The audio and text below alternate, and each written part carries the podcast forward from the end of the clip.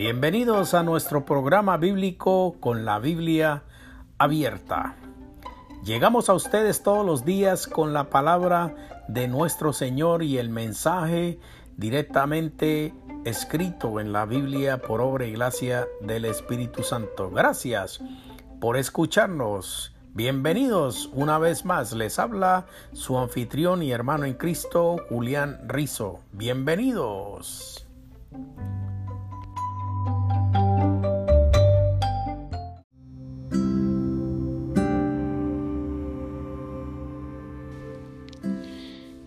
Hemos venido hablando de un tema muy especial, muy importante que se titula Quiero controlarlo todo.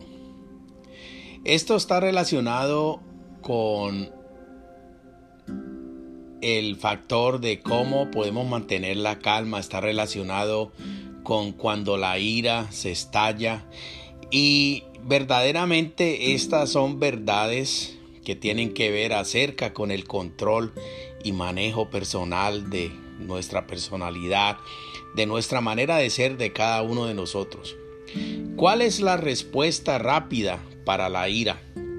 Los equipos de, de, respuesta inmediata que atienden desastres y emergencias conocen mejor que nadie la importancia de responder con prontitud ante una emergencia en una comunidad. Cuando sobreviene un desastre natural, tienen que desplazar con rapidez su tecnología, llevándola a la escena para asegurar que todas las funciones de imagen, voz, video e información fluyan entre las agencias de auxilio. Cuando usted sienta que va a surgir la ira, es igual de importante que aprenda a responder con rapidez. De otra manera, su ira puede salirse de control y ponerlo en muchos problemas. La posibilidad de airearse siempre está presente. Una chispa de irritación puede ser encendida por medio de gente que quiere dañarlo, pero a veces sucede por medio de aquellos a quienes más usted ama, sin la menor intención. Dios quiere que despleguemos nuestro equipo de respuesta inmediata para la ira antes de que entre a nuestro corazón y queme las puentes y los puentes de las relaciones. La banda, la blanda respuesta quita la ira, mas la palabra áspera hace subir el furor. No se olvide de esto, hermano. La blanda respuesta quita la ira, mas la palabra áspera hace subir el furor. Mucha gente trata de complicar la solución para la ira. Claro que siempre hay varias formas de tratarla y distintos pasos para controlarla. Sin embargo, a riesgo de sonar muy simplista, vamos a tratar de presentar lo que por varias décadas y tanto tiempo se ha denominado. Vamos a hablar un poco del equipo de respuesta inmediata contra la ira.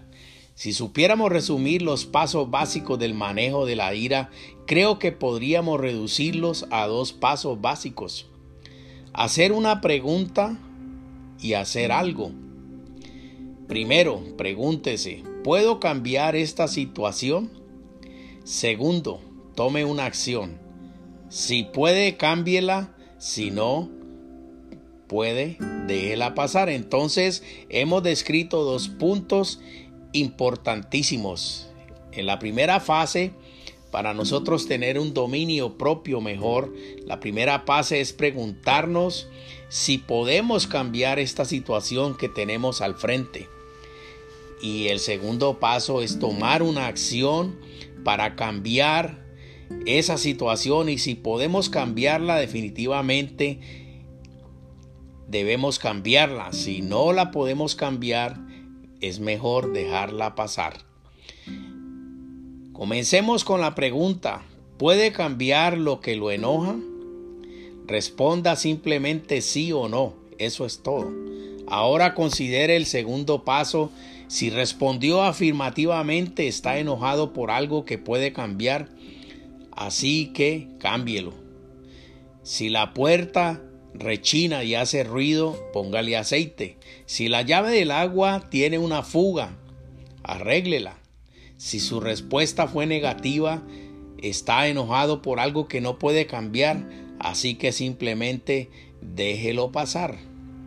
Si su casa se quemó, déjela ir. Si su ser querido se murió, déjelo ir. Si su casa se quema, la única manera de reconstruir su vida será dejando ir el dolor emocional por su pérdida y de paso quizá también pueda reconstruir su casa. Y voy a hacer un pequeño paréntesis en esta oración. Muchas personas y muchos de nosotros tenemos pérdidas grandes en la vida, muchos de nosotros tenemos desengaños en relaciones y el problema es que ese dolor nos persigue, nos persigue, nos persigue, se acuesta con nosotros y se levanta con nosotros. Y nosotros no sabemos cómo deshacernos de él y quizá tenemos la respuesta al frente de nosotros, pero la venganza se ha tomado sobre nuestro corazón y nuestra mente, no nos deja funcionar y no nos deja avanzar ante esa situación. Así que nos acostamos pensando vengarnos y nos levantamos pensando vengarnos de esa persona y el odio crece y crece y crece en nuestros corazones y desgraciadamente no nos damos cuenta que estamos rodeado de una aureola de odio. Una aureola que solo produce odio, que apenas cualquier persona se quiere acercar a nuestras vidas, cualquier persona que quizá de alguna u otra manera se interese en nosotros, a esa persona le vamos a dar una mirada, la cual va a sacar dos grandes brazos y le van a dar un empujón a esa persona y la van a tirar al suelo. ¿Qué causa esto?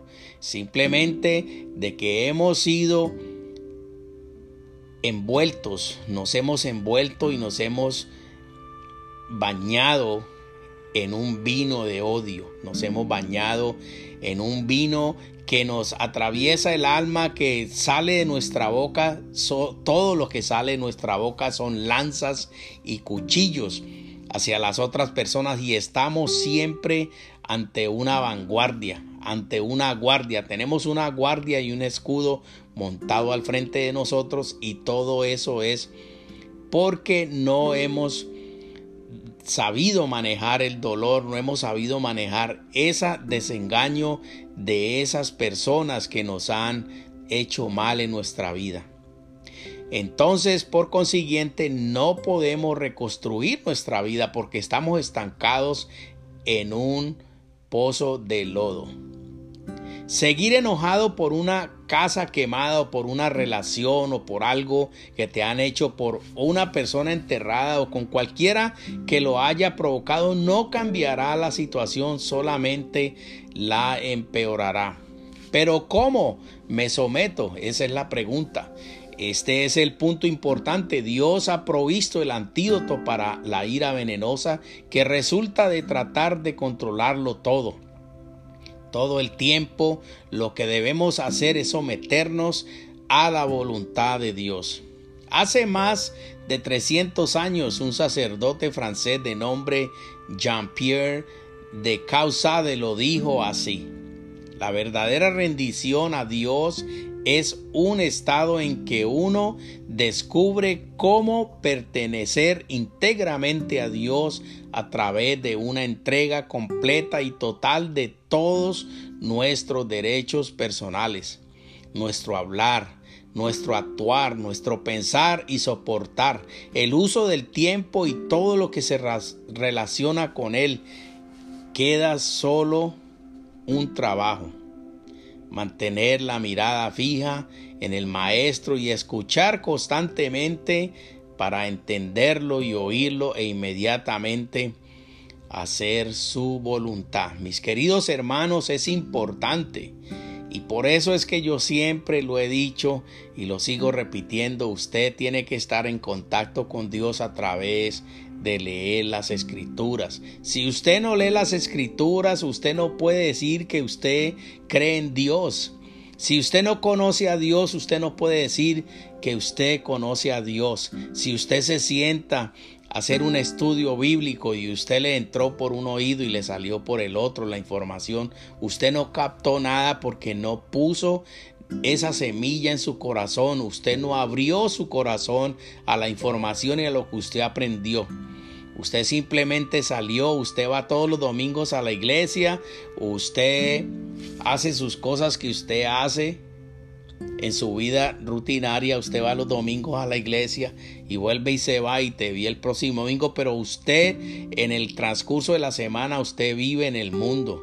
Usted no se acuerda de Dios. Usted no estudia la palabra, usted no lee la Biblia, usted no recibe el mensaje que Dios le ha dado a usted a través de esa palabra. Entonces, ¿cómo usted puede decir, yo conozco a Dios, yo creo en Dios?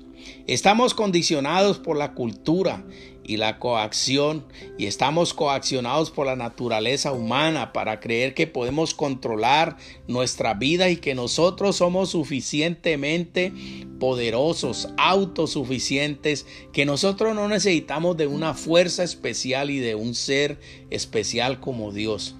Simplemente nos levantamos, nos vestimos y nos vamos al mundo y el mundo nos recibe y absorbemos y nos metemos dentro del sistema del mundo y nos perdemos porque el espíritu de nosotros está bastante débil. El espíritu de nosotros está muerto porque no andamos de la mano de Dios, porque nuestra mirada no está puesta en la cruz. Nos enojamos cuando todos nuestros esfuerzos por mantener las cosas y personas a raya no funcionan como queremos. Cuánta más energía invertimos en la tarea imposible del control total, mas no hacemos nada al respecto. Cuánta energía, hermanos, invertimos en la tarea tan imposible de controlar y de tener un control total, mas nos exponemos a la ira descontrolada. Déjelo ir simplemente, mi querido amigo, mi querido hermano. Deje el control en la mano de Dios. Permítale reinar sobre todos los aspectos de su vida y muy pronto verá que las vertiginosas cataratas de su ira dan paso a suaves manantiales de calma. Relámpagos, fuego en el cielo, verdadero o falso. Los relámpagos son los más caliente de nuestro sistema solar. Es verdad, la temperatura de un relámpago promedio alcanza más de 27.760 grados, casi cinco veces más que la temperatura de la superficie solar y puede contener 100 millones de vatios eléctricos. Esta es demasiada energía, suficiente para fundir la sílice y convertirlo en vidrio sólido. Hay aproximadamente 1800 tormentas eléctricas en la atmósfera terrestre. En un momento dado, tan solo en los Estados Unidos se estima que hay 25 millones de relámpagos cada año, de los cuales muchos provocan graves daños por los fuegos e interrupciones eléctricas. Los relámpagos se forman cuando se produce un desequilibrio eléctrico dentro de las nubes o entre ellas y el suelo.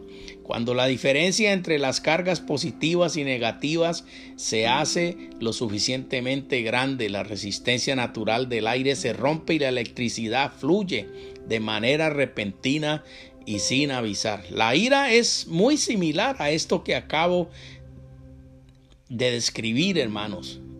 La ira es muy similar a un relámpago, a una descarga eléctrica de 100 millones de vatios, hermanos.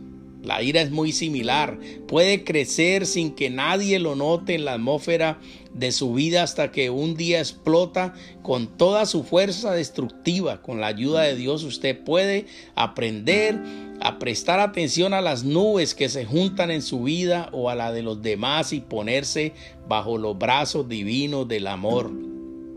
En lugar de recibir el daño de las tormentas que provocan la ira. Mis queridos hermanos, Esta es la palabra de Dios. Les habló su hermano en Cristo, Julián Rizo. Amén y amén.